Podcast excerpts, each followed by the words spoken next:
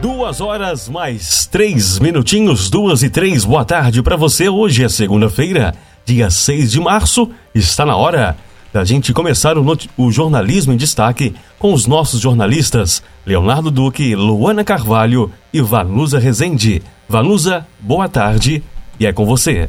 Oi, Eduardo, obrigada. Boa tarde para você também. Uma excelente tarde de segunda-feira, uma ótima semana para todos os amigos ouvintes na sintonia da 92,7 Rádio Boabas, que é mais informação. Começando mais uma semana bem informados por aqui, chegou a hora do jornalismo em destaque, aquele momento que a nossa redação se reúne com os destaques da cidade e também da região. Bom, nós vamos começar conversando no cenário nacional com Leonardo Duque sobre o saque do dinheiro esquecido, que começa amanhã. Inclusive, né, Leonardo, o pessoal pode fazer essa conferência para saber se tem ou não algum dinheiro esquecido em bancos. Boa tarde para você. Exato, e tudo pela internet mesmo. Vanusa, boa tarde para você, para todo mundo que nos acompanha. Olha, pessoal, desde a última terça-feira, no dia 28, o sistema do Banco Central para consulta de dinheiro esquecido em instituições financeiras está reativado. Então, a partir da próxima terça, ou seja, amanhã, às 10 horas da manhã, os saques podem ser solicitados.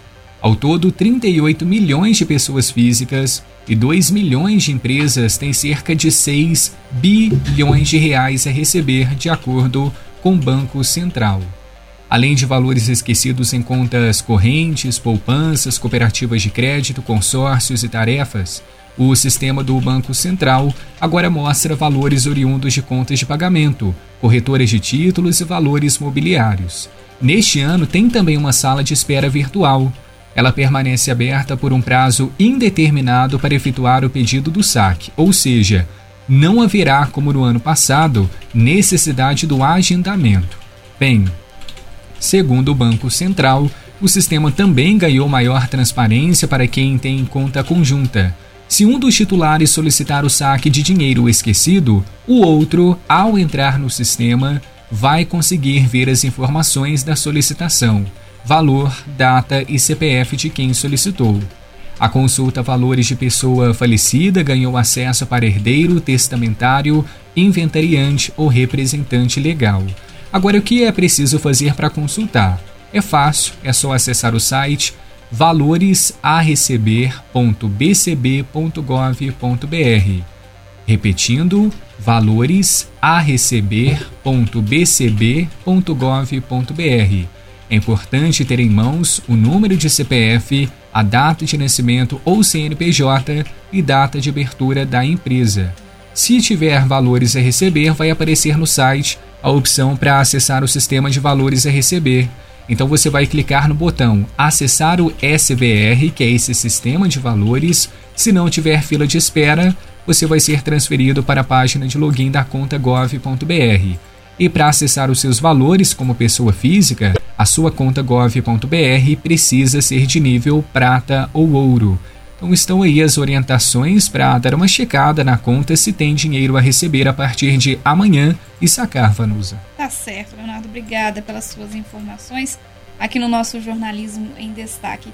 Agora a Luana chega para conversar com a gente para falar sobre o preço da gasolina, que subiu 10,54% em dois meses nos postos de BH.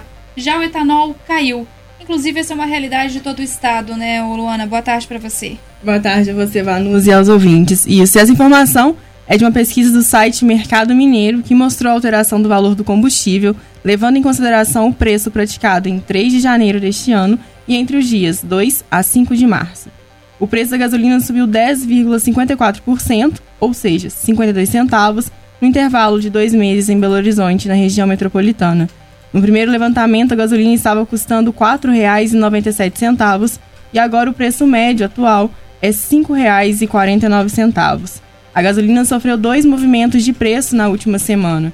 O primeiro se deu pelo retorno dos impostos federais sobre os combustíveis e a segunda alteração foi a redução de preço nas refinarias.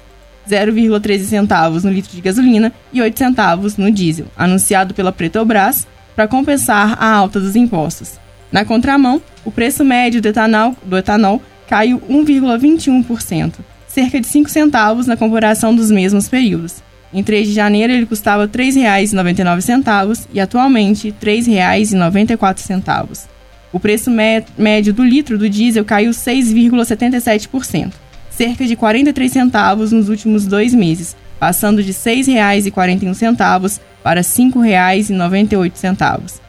A pesquisa foi realizada de 2, de, março, de 2 a 5 de março de 2023 em 191 postos de combustíveis de BH e da região metropolitana da capital mineira. O levantamento completo pode ser encontrado no site mercadomineiro.com.br. Tá certo, Luana. Obrigada pelas suas informações. Por aqui no Jornalismo em Destaque, daqui a pouquinho a gente volta a conversar, dessa vez para falar com o pessoal da Zona Rural, viu? Tem distribuição de cesta básica aí pela Secretaria Municipal de Assistência Social. Mas antes eu vou falar com o Leonardo Duque, porque tem uma audiência pública que vai discutir liberação de empréstimo de 15 milhões de reais para o DAMAI, hoje, segunda-feira, dia 6. E antes mesmo de ser votado, a gente sabe que tem polêmica envolvendo a situação, né, Léo? Exatamente, a gente vai retomar esse assunto, lembrando que é uma questão que já tinha sido colocada em pauta para discussão na Câmara de Vereadores de São João del Rei, mas depois foi retirado porque as comissões ainda tinham prazo para fazer uma avaliação e agora a gente volta com audiência pública. Então a aprovação dessa contratação de empréstimo pelo Damai aqui em São João del Rei vai ser discutida logo mais às 18 horas no plenário da Casa Legislativa. O objetivo é ouvir o que a nossa comunidade pensa sobre o projeto de lei 7848. Lembrando que é de autoria do executivo e o texto solicita empréstimo no valor de 15 milhões de reais para o DAMAI via Caixa Econômica Federal. A autarquia diz que esse recurso é indispensável para combater os constantes problemas de falta d'água aqui na cidade. Isso porque a atual situação financeira do departamento seria crítica, o que impede a realização de obras. Lembrando que teve até uma entrevista recente com o diretor do Damaio, Jorge Ranas, em que ele disse que o maior causador da falta de água na cidade é a rede precária de distribuição. E se esse recurso for aprovado, o que, que vai ser feito com todo esse dinheiro? Bom, teremos a troca de cerca de 40 quilômetros da rede de esgoto da cidade, a instalação de uma ET com capacidade de 10 milhões de litros d'água no Matozinhos, também compra de reservatórios de água para evitar o desabastecimento quando houver problemas nas bombas. Só que diante desse alto valor, Vanusa, que a autarquia solicita para empréstimo, o projeto tem gerado algumas discussões. Inclusive, ouvintes aqui da Rádio Boabas já comentaram sobre esse assunto. Se por um lado há quem acredite que o dinheiro vai ser importante, tem quem pense também que o pedido de crédito possa piorar a situação econômica da autarquia, já que o índice de inadimplência dos clientes é bastante elevado. Cerca de 50% não pagam as contas de acordo com o DAMAI, o que acabaria restando para quem? Para a própria comunidade pagar depois.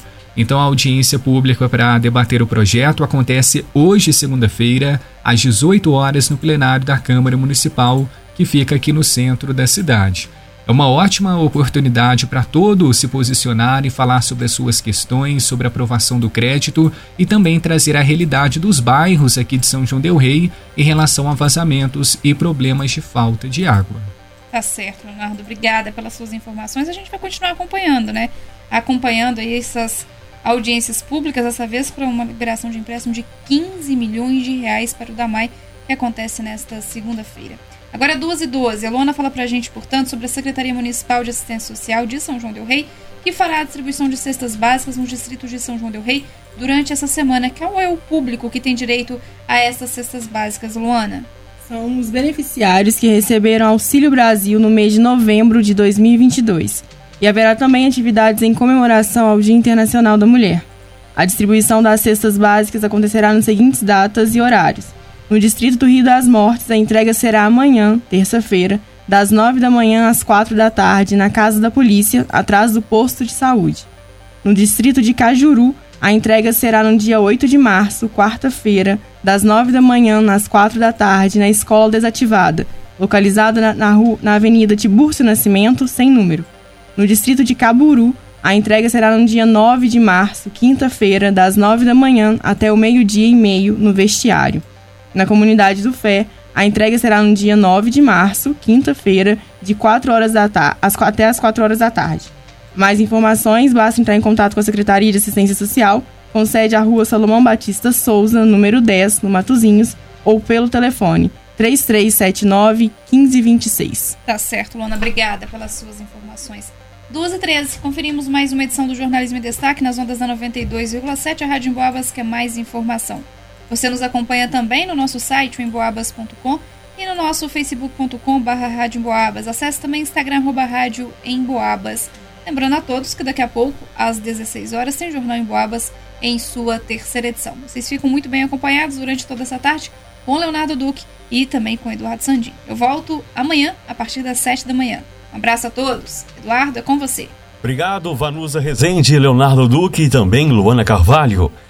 Daqui a pouquinho, o Leonardo está de volta, trazendo para você companhia, música boa e muito mais junto aqui na sua Emboabas. Mais informação.